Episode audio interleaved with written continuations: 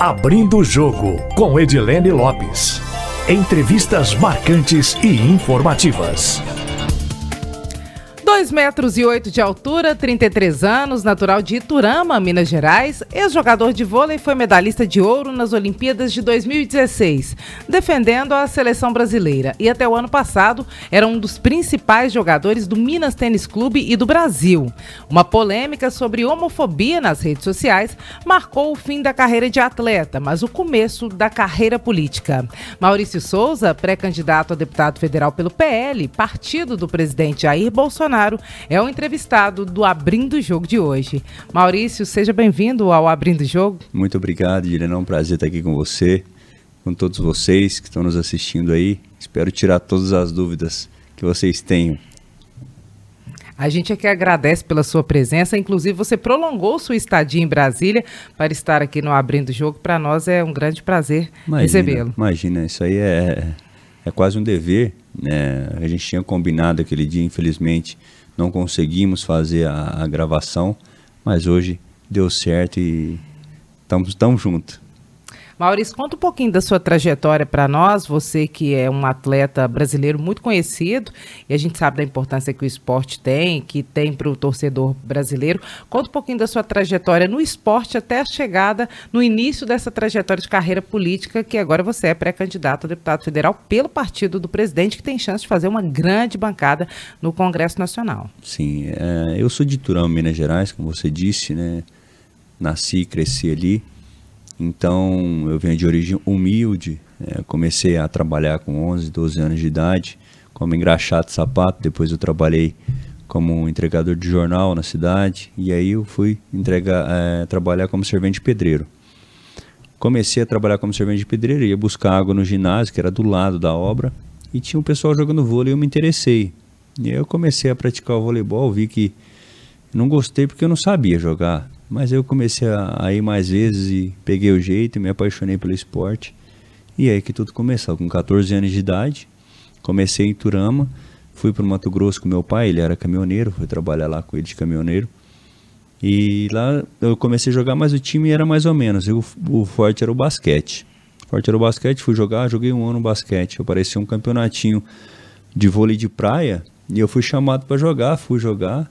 Uma treinadora me viu lá de Lucas do Rio Verde, a Tereza, e me chamou para ir para Lucas do Rio Verde, é uma cidade vizinha, 150 quilômetros de Sinop, que é a cidade que eu morava. E eu falei, não, minha mãe não vai deixar eu ir, eu tinha 15 anos de idade, apesar de ter 15 anos com 1,97m, mas eu era um menino ainda. E fui, é, foi, conversou com a minha mãe e nós fomos para lá. Depois vim para São Paulo fazer teste em São José do Rio Preto. Passei, fiquei um ano, fui para São Paulo no Banespa. É, não passei, fui para o Pinheiros também não passei, que eram duas, duas referências no voleibol brasileiro. Né? Eu já tinha 16 anos, 16 para 17. E eu fui para Mauá. Mauá me recebeu muito bem, o técnico Oswaldo lá, que eu tenho uma gratidão enorme. E aí eu ganhei do Pinheiros do Banespa. 17 para 18 anos eu volto, fui para o Banespa. E aí, primeira vez convocado para a seleção brasileira juvenil aos 18 anos de idade. Ou seja, de 14 a 18 anos, foram quatro anos aí de, de batalhas até conseguir a convocação para a seleção brasileira, coisa que nunca passava pela minha cabeça, coisa que realmente é de Deus, né? O que, que na sua avaliação pensa um clube quando um atleta como você faz um teste, aí você não passa, não ingressa no clube, depois vira um super atleta que representa o Brasil? O que, que será que o clube pensa e o que, que você avalia que tem acontecido naquele momento, que você tinha todo o potencial, mas naquele ponto a pessoa não enxergou, quem estava fazendo a seleção não viu? A vida tem muito disso, né, Edilene? Não só no voleibol, mas em todas as áreas. Né? No próprio jornalismo tem muito disso, pessoas que são talentosíssimas e as outras não veem o talento dela, mas a gente não pode se basear nisso, a gente tem que continuar caminhando e provando para a gente mesmo que a gente pode, não para os outros, né? O que os outros pensam, tanto faz, eles não, não pagam as nossas contas, não, não, não vivem a nossa vida, não caminha a estrada que a gente caminha, então nós temos que focar na gente mesmo. E depois de tudo aconteceu, Inclusive, em, 2000, em 2007, que eu fui convocado para a seleção brasileira a primeira vez, eu fiquei entre dois, fui o último a ser cortado da seleção. Ou seja, eu estava iniciando ainda no voleibol. E foi uma choradeira, meu técnico, preparador físico chorou, falou que em 12 anos de seleção ninguém nunca tinha crescido tanto e realmente Eu nunca tinha, eu não me imaginava naquele nível ali de jogo. E eu chorei demais. Foi meu primeiro corte na seleção brasileira. Foi por a seleção juvenil foi para o mundial e eu fiquei. Mas me serviu de combustível também para falar não, eu preciso seguir em frente. E se eu cheguei até aqui, né? O que que me, me impede de chegar na seleção brasileira adulta? Então eu continuei trabalhando, fazendo meu papel. E quem quem que perdeu que chore, né? Aí só ver o Maurício crescendo, crescendo, graças a Deus é, deu tudo certo na minha vida, na minha carreira, tanto pessoal quanto profissional. Você já se aposentou do vôlei, né? Aposentaram comigo, né? Depois do que aconteceu ano passado, não tinha como continuar. É, recebi algumas propostas, obviamente, para continuar jogando, mas a minha missão agora, Edilene, eu, eu acho que é muito maior do que apenas dar alegria para os brasileiros, é, jogar voleibol, dar alegria. Eu acho que eu posso fazer muito mais nessa outra caminhada. Então não era sua pretensão se aposentar naquele momento no ano passado? Não, eu teria mais seis anos de voleibol em alto nível tranquilamente. Né, eu estou com 33, é, nunca tive uma cirurgia na minha vida, sempre fui saudável, então dava para jogar mais seis anos aí em alto nível ainda. Poderia defender o Brasil outras vezes? Sossegado, sossegado, tava, tava no mesmo nível aí dos melhores centrais do Brasil. E o que, que aconteceu para a gente re relembrar sobre o seu ponto de vista? Qual foi o episódio? O que, que você disse? Como é que essa polêmica se propagou? E quando é que você decidiu, olha, agora meu caminho é outro? Olha, foi a postagem né, do, do super-homem bissexual, filho lá do Clark Kent. É, eu não achei certo ser colocado porque é uma coisa para criança, né? Uma coisa para criança. Então você vai colocar um, dois homens se beijando, isso é um tipo de sexualização. Então é, é muito prematuro você colocar um tipo de conteúdo desse para crianças que ainda não sabem distinguir. Né? Eu estava assistindo o Lacombe lá e eu vi uma entrevista dele com a Amanda e a Amanda questionando justo isso, defendendo né, que as crianças poderiam escolher seu sexo e tal. E aí o, o Lacombe questionou, não, então se, se a criança der um tiro em outra criança, ela pode ser presa? Não, ela não tem distinção. Então, assim, não pode ter dois pesos, duas medidas. Essas questões que são direcionadas para a criança não pode ter esse tipo de coisa, coisa do Papai Noel, que eles tentaram. Isso é coisa que a esquerda vem fazendo, sabe? Coisas que eu não posso a, aceitar. Eu, posso, eu tenho que defender aquilo que eu acredito. Não é por causa que eu defendo o que eu acredito que eu estou sendo preconceituoso, que eu estou sendo homofóbico. Não. Cada um tem o seu direito de escolher o que bem entender mas as crianças ainda não entendem isso. A criança eu enxergo ela como uma esponjinha. Você põe ela dentro da água, ela chupa toda a esponjinha, entendeu? Então tudo que é passado para elas é absorvido. Então tem que ter muito cuidado. Ah, mas os pais é, é, podem regular, podem ver o que, que os, os, filhos podem assistir ou não, desliga. Não é assim que funciona. As coisas não são assim que funcionam. Os filhos, a gente trabalha, os filhos fiquem é, eles têm o tempo deles para assistir, eles mexem no telefone 24 horas por dia. Você controla um pouco, mas tudo você não consegue controlar. Então a gente tem que realmente é, se posicionar como eu, me posicionei e isso me jogou na política. Né? As pessoas começaram a, me, a pedir para eu entrar na política para defender essas pautas, né? a pauta família, dos conservadores, dos valores que estão sendo perdidos. Hoje a gente vê um mundo totalmente de pernas para o ar é, é, valor totalmente invertido. O que era importante não é mais, agora é outra coisa importante. E é isso que eu estou lutando. É por isso que eu estou rodando 12 mil quilômetros por mês no Brasil e Minas Gerais inteira para levar essa mensagem. É por isso que eu estou aqui hoje falando com você para levar essa mensagem, porque é importante. Os conservadores eles é, é, são silenciosos. Eles são silenciosos. Eles querem o quê? Eles querem criar os filhos deles da melhor forma possível, sem atrito com ninguém, sem nenhum tipo de, de, de indisposição e eu acho que o momento acabou.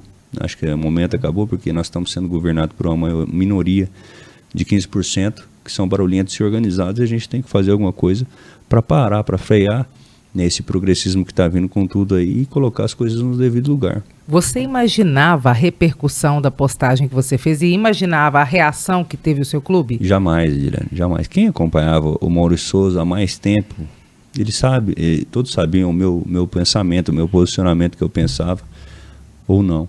Então depois disso eu nunca imaginava que, para mim era só mais um post, né? Eu tinha feito um post anterior, umas duas semanas atrás, de uma menina, de uma nadadora, trans, é um homem trans que se sente mulher e nada com as mulheres. Entendeu? Eu tinha feito um post lá, o cara é enorme, não tem comparação, o cara ganhou disparado das mulheres, ou seja, tudo que as mulheres levaram tanto tempo para construir, para se colocar no mercado, para ganhar é, notoriedade, é, reconhecimento, pode ser destruído com um tipo de coisa desse, entendeu? É porque é desleal, é desleal. Um cara que era nem entrava no ranking mundial vai nadar contra as mulheres e ganha e acha isso bom e bonito. Isso para mim é inaceitável, é inaceitável. Então é esse tipo de coisa que que eu fico indignado e não aceito de forma alguma. E, e aí depois, mas passou duas semanas eu postei esse negócio do super-homem e deu essa repercussão toda. Eu acho que não foi, porque eu recebi ligações de, do, da comunidade LGBTQI, que, é, dos, das pessoas né, grandes lá, falando, não, a gente repudia isso, porque na verdade isso aí não traz o que a gente quer, que é o respeito das pessoas, isso afasta as pessoas. E eu falei, exatamente isso, se você dá é, é a, a liberdade e o, a razão para quem realmente é preconceituoso, para quem realmente é homofóbico que você engrandece essa pessoa. Não eu. Eu convivi com, com um homossexual durante quase todos os anos da minha carreira e nunca tive um problema sequer com ninguém. Agora você vira para mim e pergunta, Maurício, mas por que, que ninguém é, virou depois de tudo que aconteceu e veio a sua defesa? Por medo. Por medo, por saber que é, vai ter retaliações também pela pessoa. Então é muito complicado. Você acha que existe um medo nos órgãos de organização dos grandes campeonatos de discutir a questão trans, por exemplo, quando é uma mulher é, trans, nasceu sexo biológico masculino e aí tem alguma vantagem na competição? Isso é questionado na sua avaliação? Tem uma disposição para discutir isso nos comitês organizadores ou não há disposição eu para acho esse debate? Que há. Eu acho que há indisposição, acho que há medo de retaliações, porque nós estamos falando de política, na verdade. Né? Então você quando você dá a cara a tapa para discutir esse tipo de situação, é uma situação muito delicada, né? É uma situação muito delicada, mas que tem que ser pontuada, tem que ser.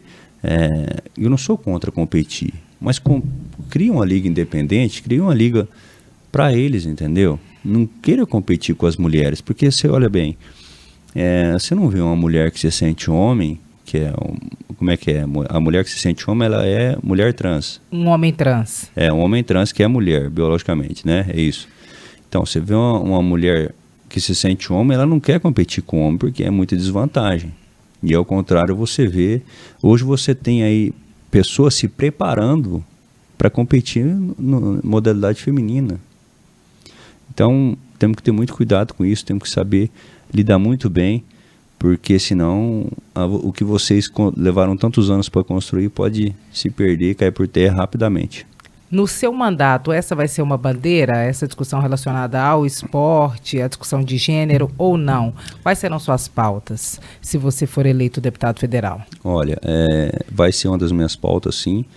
É, eu quero fazer, trabalhar pelas crianças, né, pela liberdade de expressão, liberdade de opinião. Né, então, mas o meu foco é criança. É o que eu quero trabalhar. Eu acho que não dá voto, você sabe muito bem disso, que você mexer com criança não dá voto, mas eu quero formar realmente uma nova geração forte. Nós estamos vindo com uma geração muito fraca de homens frágeis, mulheres frágeis. Nós temos que retomar tudo aquilo, talvez por ser por tempos termos criado tempos fáceis para eles, tenha transformado em pessoas frágeis, mas nós temos que de alguma forma trabalhar isso, trazer é, junto com esporte e educação, essas duas ferramentas que eu acho fundamental para a inclusão social né, das crianças de periferia e crianças de área de risco, trazê-las, colocar um ponto de referência para elas, porque eu acho que faz muita diferença. Eu que vim lá de baixo, eu sei como que faz diferença você saber que tem uma pessoa ali que você pode alcançar ela. Não, ele chegou, eu também posso chegar.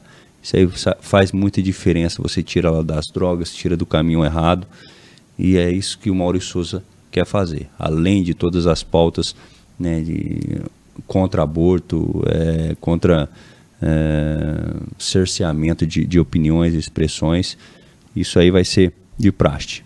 Mulheres e homens frágeis, você diz em que sentido?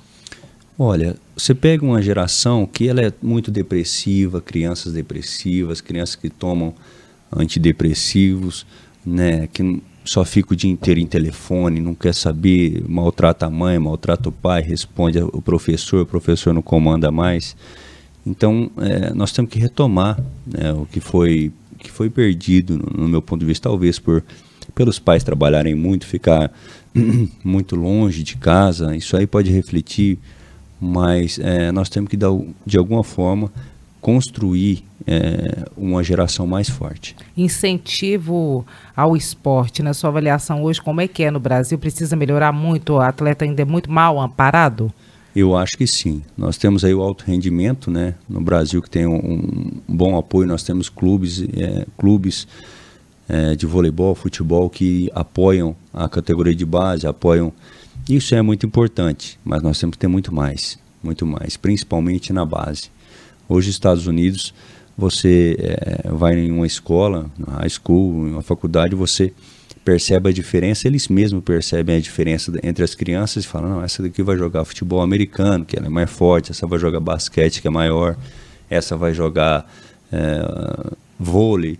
Então, ele já percebe desde criança e já encaminha essas crianças. Aqui no Brasil a gente poderia fazer igual, só que a gente não tem estrutura para fazer igual.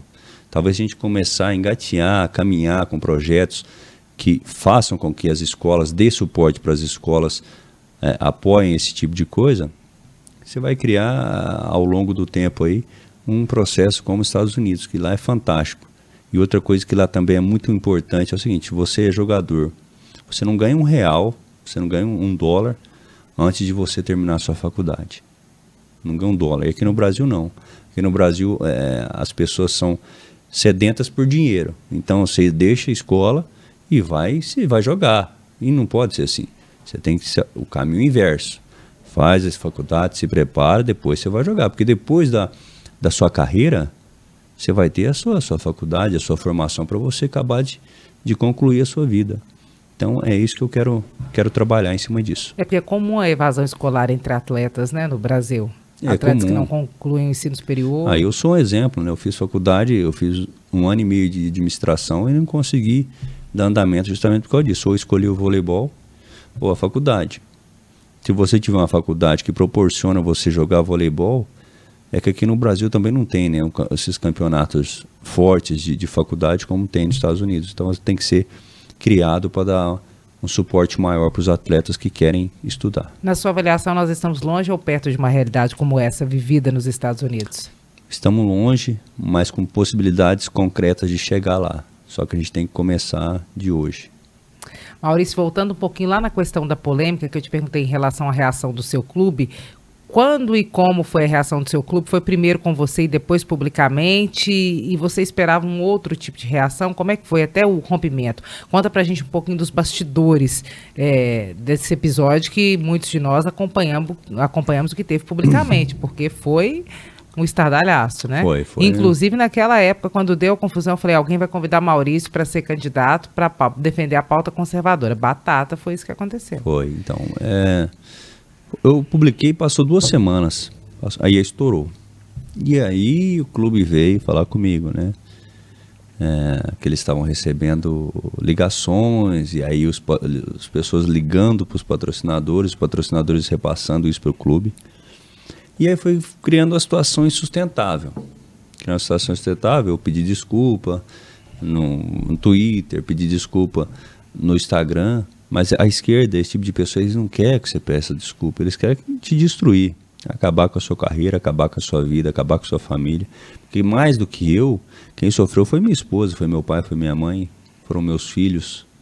Que eu sou treinado para aguentar esse tipo de pressão, eles não. Então, se você vê a sua esposa chorando todos os dias por ofensas a, e ataques a ela, foi uma coisa absurda. E a gente foi levando, eles falaram que não ia mandar embora, falaram que o Minas não era para vender, é, não era, não foi feito para vender carro. A gente está falando de um clube totalmente tradicional no, em Belo Horizonte, tá? Que tem 82 mil sócios, mas é maioria conservador. Então você imagina a pressão que eles sofreram lá dentro. E, e aí o, o a, a Fiat veio e falou, não, é, queremos providência, queremos que manda embora.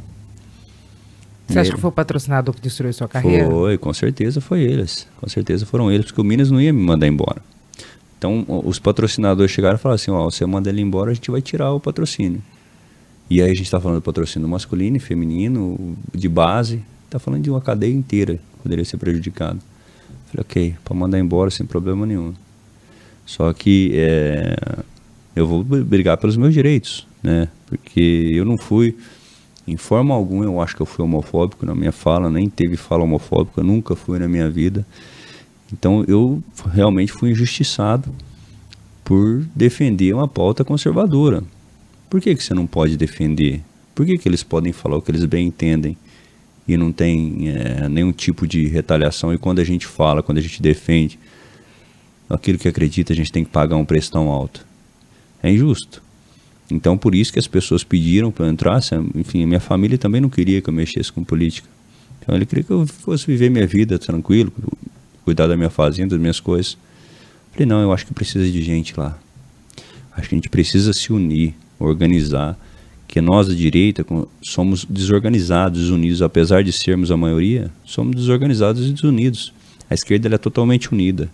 Então, foi um estupim foi isso que aconteceu comigo no Minas Tênis Clube e, e toda, todo mundo sentiu, não só os mineiros, mas o Brasil inteiro sentiu o que aconteceu comigo. Se sentiu, falou assim: não, peraí, está acontecendo com o Maurício, campeão olímpico, jogador de vôlei seleção brasileira. Vai acontecer comigo também. Você imagina, ou seja, eles, isso aí é um, é um processo de silenciar as pessoas. Se aconteceu com o Moisés, vai acontecer comigo, eu vou ficar na minha, eu vou deixar acontecer. Você entendeu a importância de eu falar sobre todos os assuntos com todo mundo? Porque hoje o Maurício Souza ele se transformou numa voz para as pessoas. Eles esperam que eu fale alguma coisa sempre de, de algum assunto. Porque eles não têm ainda coragem de falar. Apesar de muita gente ter se posicionado, ter é, me ajudado, mas ainda são muito silenciosos desses seguidores que você recebeu, quantos você tinha antes da polêmica, que você falou do apoio que você recebeu? Imagino que muito tenha sido também pela internet, né? Apoio do restante uhum. do Brasil.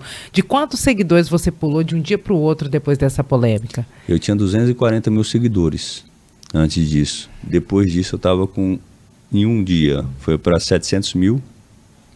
Em quatro dias, 2 milhões e 600 mil seguidores. Ou seja, conservadores silenciosos que viram em você uma voz e ali demonstraram seu apoio. Foi. Foi.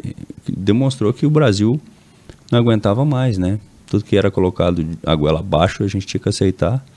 E eu fui e falei, eles se sentiram representados e vieram à minha defesa. Você já tinha pensado em ser político antes? Nunca, nunca pensei em política. Qual foi a primeira ligação de político que você recebeu? Quem te ligou pela primeira vez falando, Maurício, vem para cá? Várias pessoas, várias pessoas me ligaram. Né? De Minas, Nacional? De Minas, Nacional. Quando é que a família Bolsonaro te ligou? Não, eu já tinha relacionamento com a família Bolsonaro bem antes, né? Eu, afinal, eu sou apoiador da, da, do governo Bolsonaro desde 2017, quando ele foi. Então, a gente tinha uma relação, depois que aconteceu, é, eu liguei pro o Flávio me ligou e a gente conversou e tal. Eu vim para Brasília e aí eu fui tomar café com o presidente. O presidente me levou para passear, passar o dia com ele. Mas é, foi, foi muito ruim tudo que aconteceu. Não foi, não foi bom, não está sendo bom. Foi um rompimento traumático. Foi. Foi uma coisa que eu não desejo para ninguém. Desejo para ninguém. Nem para um conservador, nem para uma pessoa de esquerda porque não precisa disso. Acho que cada um tem que se respeitar e eu tenho que ser respeitado pelo, da forma que eu penso. Não é porque eu penso dessa forma que eu sou retró, retrógrado, que eu sou. Não, cada um tem a sua forma de pensar. Você pensa de uma forma, você, o outro pensa de outra forma, tem que respeitar. Agora, não queira impor na marra que não dá certo. É porque você sofreu na pele, teve uma carreira interrompida prematuramente, não era o seu plano. Não, jamais eu queria parar de jogar vôlei. É o que eu amo fazer, é o que eu sei fazer, é o que eu amo fazer. Mas Deus sabe o que faz e se ele é, se está acontecendo comigo hoje tem um porquê. Então eu confio, confio nos planos dele. E você acha que vai se sentir tão realizado na política quanto se sentiu ao longo de toda a sua trajetória de atleta? Não, eu acho que a, a política ela é, é, você não sente prazer na política, né? E no vôlei você sente prazer, você sente emoção, você sente amor, você sente adrenalina. Política não. Política é, é, é, é apenas um mecanismo de você tentar melhorar as coisas no país.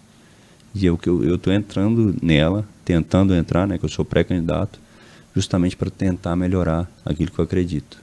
E financeiramente, como político honesto, você não ganha o tanto você que ganha ganhava nada, como atleta. Você não ganha nada. Você não ganha nem um terço, mas a missão é muito grande, o propósito é muito grande, né, de você fazer, porque a política não é nada mais que espaços. Então, se você, aquilo que a gente estava conversando anteriormente, se você não ocupa os espaços, se você não queira, não quer ajudar o país, não quer ajudar seu estado, os outros vão pegar e vão entrar, eles estão dispostos, estão sedentos disso, para continuar a doutrinação, continuar todos os planos que eles tinham e estão vindo aí fazendo desde 30 anos, muito bem feito por sinal. Então a gente tem muito trabalho pela frente para tirar esse tipo de gente. E o conservador ele está tá começando a gatinhar, está começando a se mexer, porque eles estão vendo a importância disso. Depois da, da, da, eleição do nosso presidente Bolsonaro, 2018 para cá, as pessoas elas começaram a respirar a política. Elas sabem quem, é, quem são os senadores, quem são os deputados, governador, quem são os ministros. Isso aí para o país é muito importante. Eles estão em cima. Né? O político ele se sente, obviamente, pressionado, porque as pessoas estão olhando. Então tem que ser cada vez mais assim. Tem expectativa de quantos mil votos? O PL deve fazer quantos deputados federais? Com o que, que vocês estão trabalhando internamente? Não, eu não sei quantos mil votos, não. Nem, nem quantos deputados, viu? Mas eu sei que eu estou andando demais. Estou andando muito é, e, e, graças a Deus as pessoas estão me recebendo bem em cada cidade que eu vou, cada, cada estado que eu passo. Semana que vem eu estou indo para Sergipe dar palestra, depois São Paulo. Então não é só Minas Gerais, é no Brasil inteiro. Que é, o Maurício Souza é conhecido, eles esperam alguma coisa boa do Maurício Souza, que sofreu tanto e hoje representa tantas pessoas. Que Deus me dê muita sabedoria para saber lidar com tudo que vem pela frente. Maurício, como é que você vai fazer para minimizar o impacto financeiro que a interrupção da sua carreira de atleta é, impactou, fez nesse último ano? Você já tinha um planejamento específico? Muda algo nos seus planos de vida, é, pensando em termos totalmente, financeiros? Como é que vai ser isso? Tem, como é que é a sua estabilidade financeira para manter sua vida de totalmente. político? Totalmente. É, eu, graças a Deus, eu tenho uma estrutura. O vôlei me deu uma estrutura por eu ter jogado tantos anos em alto nível. Então, eu tenho alguns ganhos, que é a fazenda, que é outras, outros negócios. Mas é, o planejamento em si, que eu tinha mais seis anos, a gente está falando aí de milhões de reais perdidos né, que eu tinha planejado é, para minha vida, para a vida da minha família. E eu tive que remanejar tudo, reorganizar tudo, para que a gente pudesse ficar tranquilo. Né? Mesmo que nada dê certo, que a gente não consiga a eleição, a gente vai continuar vivendo sossegado aí. Você fica com raiva quando você hum. pensa nisso? Olha, eu tinha um plano e meu plano não, foi. Não, eu não fico com raiva não, porque os planos da gente são uns, de Deus são outros. Se Deus quer que seja dessa forma, então que seja, eu estou pronto, estou preparado para o melhor. E se não der certo, eu, eu vou trabalhar de outra forma. Entendeu? Né? A diferença é essa, da direita para a esquerda. Eu posso. Vai não dar certo a eleição. Aí eu vou trabalhar de outra coisa. Vou trabalhar em usina, vou trabalhar na fazenda, vou trabalhar com qualquer coisa. A gente não, não tem essa de, de milindragem. Com a gente, a gente vai fazer o que tem para fazer e pronto. Maurício, como é que foi sua última semana aqui em Brasília? Eu sei que você esteve com os filhos do presidente, esteve com o presidente também. Como é que foi? O que, que teve de reunião importante? Tem alguma próxima agendada? Algum Não. outro mineiro veio com você para cá também? Não, eu estava aqui, vim fazer algumas gravações, né? Inclusive com você, com o Eduardo.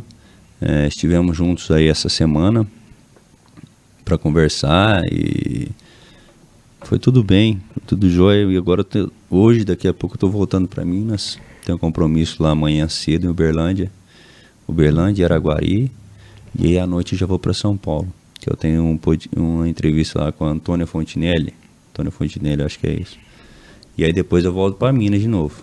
Como é que tá seu contato com o seu público de atleta, o pessoal que vibrava te vendo jogar e que não queria sua saída de jeito nenhum? Você mantém um contato com esse público ainda e você sente muita falta de não treinar, de não ter sua rotina de esportes como você tinha antes? Demais, demais. Quero acordar, tomar café, ir pra, pra quadra, treinar, malhar.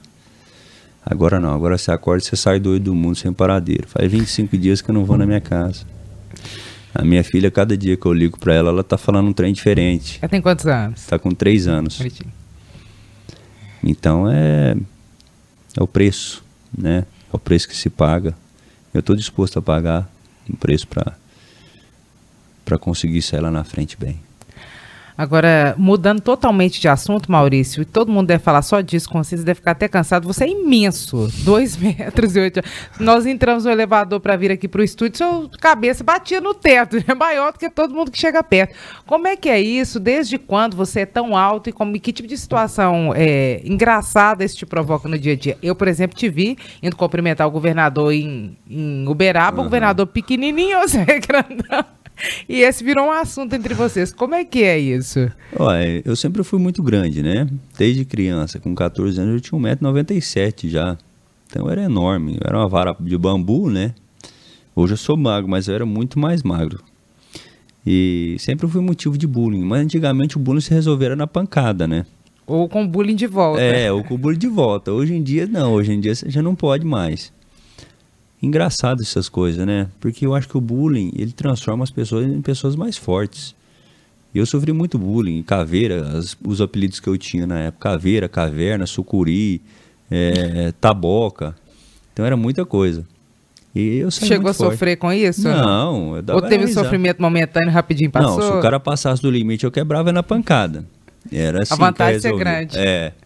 E eu estudava junto com meus irmãos, né? Meus irmãos mais velhos, então o povo ficava VA comigo. Então nunca tive problema, não. talvez para arrumar namorada, né? Quando eu era mais novo, era feio demais, magreia demais. Mais alto que todo mundo? Mais alto que todo mundo. Mas aí apareceu minha esposa e deu tudo certo. Grandona também? Não, baixinha, baixinha. 1,62m, eu acho. Pequenininha, a minha princesa. Porque grand... achar grandona igual você também é difícil, né? Não, eu não gosto também de mulher grande, não. Ah! Eu só posso ir atrás, é sabia, verdade. né? Então eu não gosto muito, não. Nunca gostei de mulher grandona, não. Acho desengonçada. Assim como as mulheres também me acham desengonçado, né? Quais foram as situações mais inusitadas que você enfrentou em função da sua altura? Coisas inimagináveis que a gente não pensa. Eu não acredito que o Maurício passou por isso. Ah. Eu acho que não teve, não. É Ou então tem todo dia que você até naturalizou, todo dia tem. É natural. Você sabe quando eu vejo que eu sou muito grande? Quando uma pessoa tira foto comigo e me mostra.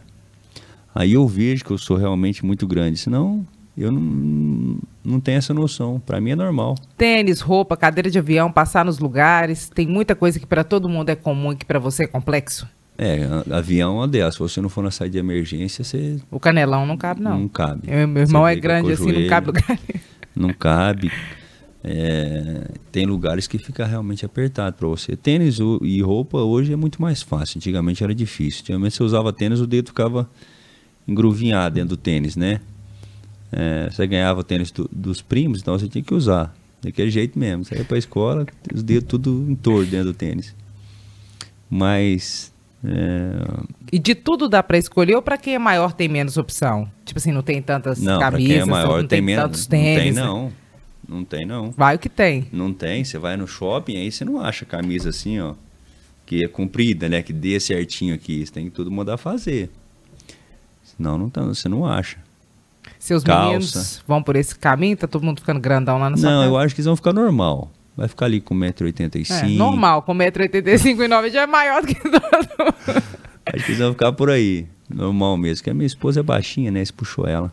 Como é que é seu dia a dia, Maurício, agora que você mudou a rotina de esportes? Como é que é o dia, como é que é o Maurício em casa? Todo mundo conhece o Maurício atleta, vai começar a conhecer o Maurício político, mas como é que é o Maurício do dia a dia? Você quer que eu fale lá na minha casa ou hoje andando? Ou sei lá na sua casa, andando na rua, então, o que a gente não vê. Lá em casa, sim. É, eu amo fazenda, né? Então, por exemplo, eu chego na Iturama hoje.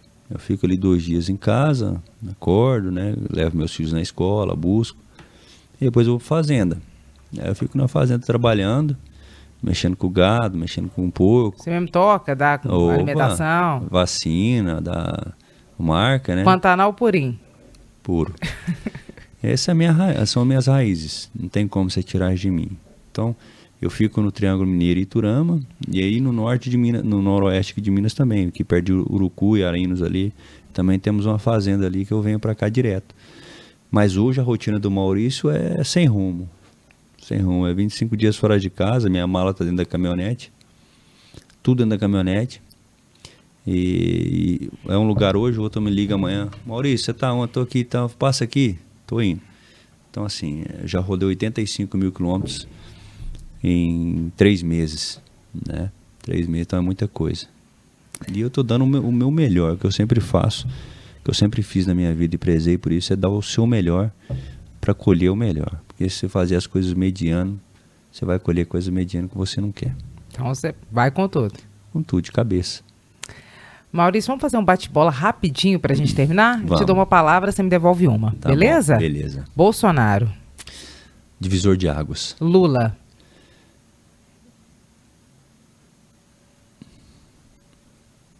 Pior coisa que já aconteceu no Brasil. Terceira via, Não existe.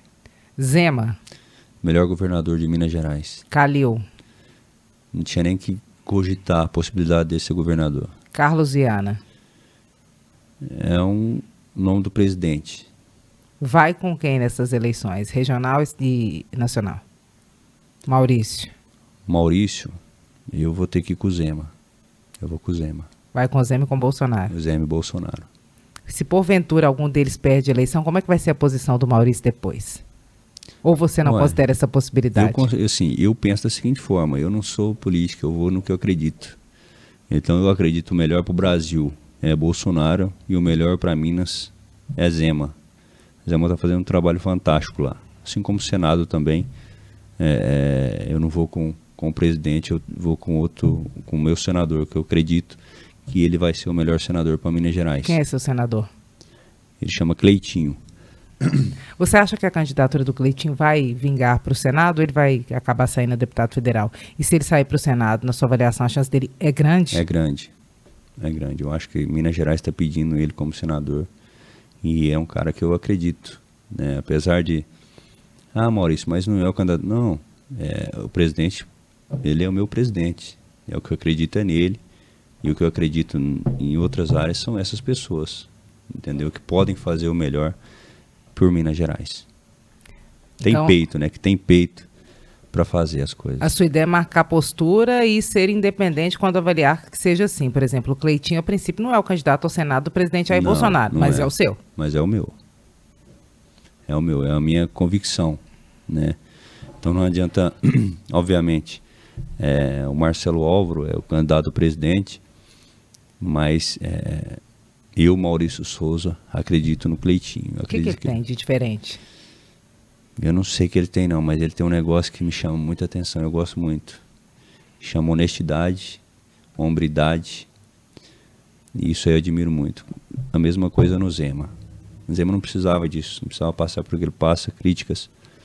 Cara milionário, empresário de sucesso, dá na cara a tapa para mudança de um estado, tudo que ele está fazendo no estado de Minas, você é mineiro, você sabe muito bem disso. É, Minas Gerais estava num caos, e agora nós estamos vendo uma luz no fim do túnel. Então deixa ele continuar trabalhando que com certeza é o melhor por Minas. Você já tinha encontrado o governador Romeu Zema alguma vez pessoalmente Nunca. antes de Uberaba, quando eu te vi abordando o governador Nunca, e dizendo nunca. que seu apoio era para ele? Nunca. Coincidentemente eu estava perto. Aham, Foi a primeira vez? Foi a primeira vez que eu vi ele assim pessoalmente. E falou, vou lá falar com ele. Vou lá falar com ele. E falou o quê? Falei pra ele que eu admirava o trabalho dele, parabéns pela não só pela política, mas pela carreira, pela vida dele, pela postura, né, que ele era um exemplo para todos nós e que ele podia contar comigo, que ele precisasse. Maurício, muito obrigada pela disponibilidade, pelo seu tempo, por ter aceito participar do Abrindo o Jogo, por ter ficado mais tempo em Brasília para poder gravar com a gente, viu? E eu que agradeço. É um prazer estar aqui com você. Sempre que você precisar, eu estou à disposição. Satisfação, toda vez que quiser, portas abertas, pode vir ao Abrindo o E Jogo. você? E você? Você na política? Eu sou repórter, você sabe que repórter nem vota, né? Todo mundo pergunta em quem você vai votar. Eu falo, gente, repórter não vota, não. Claro que repórter vota. Mas a gente mantém a nossa seriedade, a nossa ética, a Não nossa ter lado, né? imparcialidade. Não, não é certo, né? E é- foi bom você ter tocado nesse assunto, porque eu acho que assim, tem- às vezes eu entrevisto um presidente ou ex-presidente, alguém pergunta: você não quer bater nele, você não quer abraçar? Não, gente. O que eu quero é trazer notícias para vocês. Esse tipo de sentimento não, pe- fantástico. não pega a gente. É claro que tem gente que tem que fazer um exercício porque fala, ah, eu sou mais daquele lado, eu sou mais daquele. Tem. Mas graças a Deus eu hoje atingi. Não, hoje o que mais tem no Brasil é isso. Não tá, não tá certo, né, Maurício? Não a tá gente certo, sabe. tá Entrevistado para mim é, não é que é tudo igual, eu digo no bom sentido, é com respeito, todo mundo com respeito, com ética e todo mundo tendo o Parabéns. mesmo espaço. Parabéns. Que eu acho que tem que que é ser certo, assim, né? é assim que o jornalismo tem que funcionar dessa forma. Pois é, essa é a não nossa do que a grande, na grande mídia está fazendo aí com o nosso país, não. E você sabe que comigo você pode sempre falar, sempre que vir ao abrindo o jogo, será muitíssimo bem tratado e é convidado hoje e sempre. Muito obrigado. Viu? Nós ouvimos Maurício Souza, ex-jogador de vôlei, agora entra para a carreira política, é pré-candidato a deputado federal do Partido Liberal, que é o partido do presidente Jair Bolsonaro. Participou hoje do Abrindo o Jogo. Estejam sempre conosco, a cada semana um episódio e um convidado novo. Muito obrigada pela audiência de vocês. Abrindo o jogo com Edilene Lopes. Entrevistas marcantes e informativas.